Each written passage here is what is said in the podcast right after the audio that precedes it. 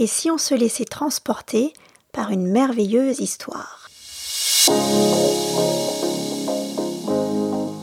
Bienvenue dans Il était un roman, le podcast littérature jeunesse. Je suis Séverine et je suis ravie de te retrouver aujourd'hui pour découvrir avec toi les aventures du professeur Lindenbrock et de son neveu Axel à travers le roman Voyage au centre de la Terre, écrit par Jules Verne. Pour rester informé des derniers épisodes, je t'invite à t'inscrire sur le site internet roman.com. Allez, c'est parti Chapitre 12 Nous étions partis sous un ciel nuageux et des températures douces. En somme, un temps idéal pour entreprendre notre périple. Mes doutes et l'angoisse suscités par nos aventures s'envolèrent par le plaisir de monter à cheval à la découverte d'un pays qui m'était alors inconnu. Je commençais à vraiment apprécier cette expédition. Je me disais, finalement, qu'est-ce que je risque? De voyager au milieu du pays le plus étrange? De gravir une incroyable montagne? Au pire, de descendre au fond d'un cratère éteint? Parce que vraiment, je suis convaincue que ce Saknussemm n'a rien fait d'autre. Quant à l'existence supposée d'une galerie, d'un chemin souterrain qui mènerait jusqu'au centre de la Terre, cela relève d'une pure imagination. C'est impossible à réaliser. Je sais quoi faire. Profiter.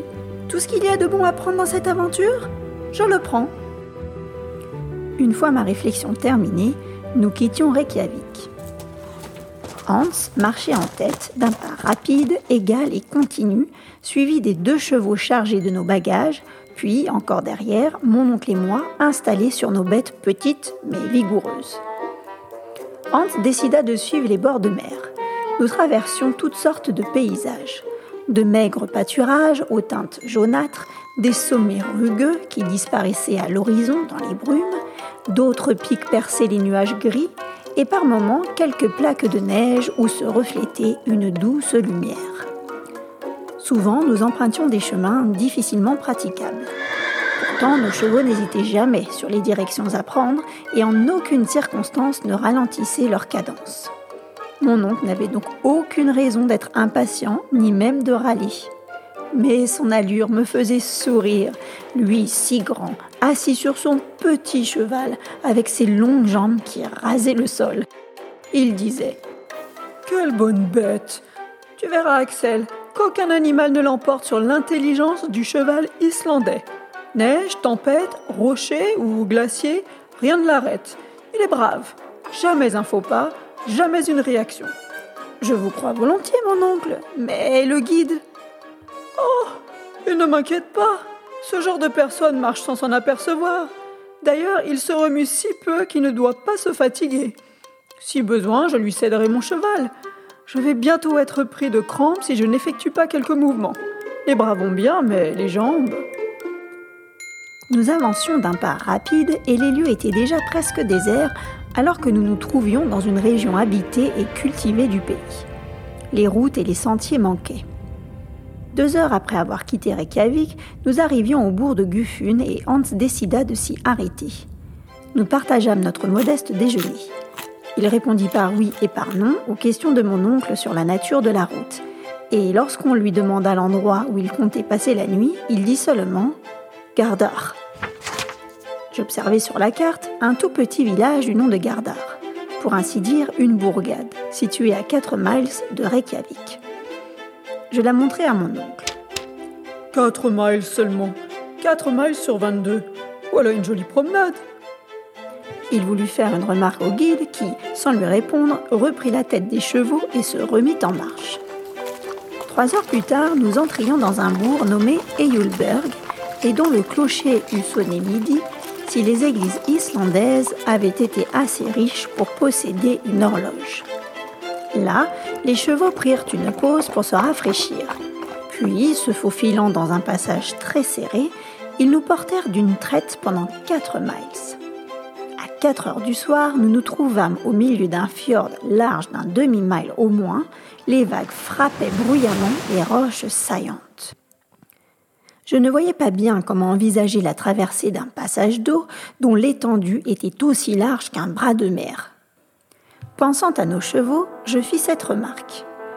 S'ils sont intelligents, ils n'essaieront même pas de passer. En tout cas, je me charge d'être intelligent à leur place.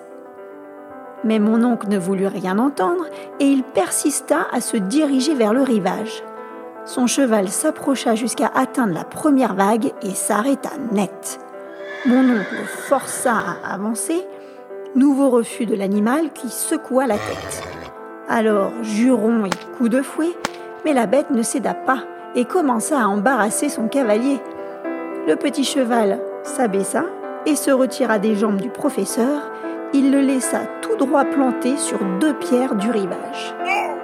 Mon oncle, passablement énervé, honteux et subitement transformé en piéton, s'exclama Quel maudit animal Le guide semblait avoir repéré quelque chose. Il dit à mon oncle Faria, comment ça un bac? Affirma Hans en montrant un bateau. Oui, regardez, il y a une embarcation m'écriai-je. Il fallait donc le dire. Eh bien, ne perdons pas de temps en route. Le guide reprit. Fatten. Que dit-il? Il parle d'une marée. Il doit vouloir dire qu'il faut sans doute attendre la marée. Mon oncle lui demanda. Farbida Et entre de répondre Yo yo qui signifie oui. Il fallait donc encore être patient et attendre la marée haute pour pouvoir entreprendre la traversée du fjord. Mon oncle frustré frappa du pied. Le moment tant attendu n'arriva qu'à 6 heures du soir, quand les quatre chevaux, mon oncle, le guide et moi prenions place dans une sorte de barque plate plutôt fragile. Il fallut plus d'une heure pour traverser le fjord, mais le passage se fit sans encombre. Une demi-heure après, nous rejoignons enfin Gardar. Chapitre 13 C'était le soir et il aurait dû faire nuit. La lumière du jour qui éclairait cette région polaire ne m'étonnait pas. En Islande, pendant les mois de juin et de juillet, le soleil ne se couche pas. Pourtant, la température avait chuté. J'avais froid et surtout, j'avais faim. Quel ne fut pas mon soulagement lorsque nous arrivâmes enfin frapper à la porte d'un BER, une de ces fermes islandaises. Nous fûmes accueillis à bras ouverts. La demeure était modeste. Elle comprenait quatre chambres pour le couple et ses 19 enfants, une cuisine, l'atelier de tissage et la chambre des étrangers. Mon oncle, dont la taille dépassait les portes, ne manqua pas de se cogner la tête.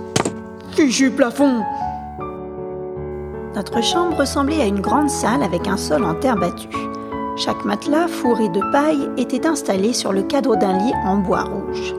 J'appréciais de retrouver un peu de confort. L'heure du dîner approcha et nous nous installâmes à table dans la cuisine salle à manger, seule pièce où l'on faisait du feu. Comme s'il ne nous avait pas encore vus, notre hôte nous salua du mot Selfertu, qui signifie Soyez heureux et il vint nous embrasser la joue.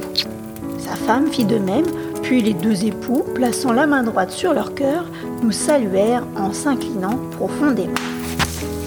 Le chasseur qui venait de nourrir les chevaux rentra et salua la famille d'un sale faire-tout. Puis tranquillement, automatiquement, il embrassa l'hôte, l'hôtesse et leurs 19 enfants. Nous commençâmes le dîner, attablés à 24, les uns un peu sur les autres. Les plus chanceux n'avaient que deux enfants sur les genoux. Nous eûmes de la soupe servie avec une énorme portion de poisson sec qui nageait dans du beurre. Je ne dirais pas que la nourriture était bonne ou non, j'avais faim et j'avalais tout, jusqu'au dessert, une épaisse bouillie de sarrasin. La soirée terminée, je pus enfin me blottir dans mon lit douillet. Le lendemain, à 5 heures, nous faisions nos adieux aux paysans islandais. Hans donna le signal du départ le terrain commençait à devenir marécageux et plus difficile à pratiquer. Nous ne voyions pas le bout de la route et nous allions au rythme des montagnes qui défilaient indéfiniment sous nos yeux. Ici, peu de présence humaine, pas un arbre, ni la présence d'un animal, sinon quelques chevaux abandonnés. Je me sentais mélancolique et je m'évadais dans les souvenirs de mon pays natal. Notre voyage continuait entre fjords, petits villages et rivières. Le soir, nous fûmes obligés de passer la nuit dans une cabane abandonnée, non chauffée. Je fus figé par le froid toute la nuit. La journée suivante ressembla à la précédente. Je demandai Mon oncle, combien de chemin nous reste-t-il à parcourir? Nous venons de dépasser la moitié, Axel. Le 19 juin, durant de longues distances, nous marchâmes sur d'anciens terrains de lave, témoins des éruptions volcaniques du passé. À moins de 5 miles, le sommet à double pic blanc du Sneffels se dressait dans les nuages. Je commençais à ressentir une lourde fatigue. Mon oncle, lui, demeurait ferme et droit, comme au premier jour. Le samedi 20 juin, à 6 heures du soir, nous atteignions la bourgade de Gudir. Comme convenu, mon oncle régla la paye du guide et nous fûmes accueillis par la famille même de Hans. Leur hospitalité me fut si bienfaitrice que je rêvais de rester quelques jours de plus. Pour mon oncle, il n'en était évidemment pas question. Le lendemain, nous reprîmes notre chemin. Nous nous approchions de plus en plus près de notre objectif et nous contournions l'immense base du volcan. Le professeur ne le perdait pas de vue. Il gesticulait. Il semblait le prendre au défi et dire voilà le géant auquel je vais me mesurer. Après 24 heures de marche, les chevaux s'arrêtèrent devant l'église de Stapi. Nous étions arrivés sur les terres du Sneffels. Et c'est la fin de l'histoire pour aujourd'hui. Je t'invite à revenir et à écouter très vite la suite des aventures du professeur Lindenbrock et d'Axel. Toi aussi tu aimes les podcasts d'Il était un roman, merci de me laisser 5 petites étoiles sur ton application podcast et viens t'inscrire sur le site internet roman.com. Merci pour ton écoute et à très vite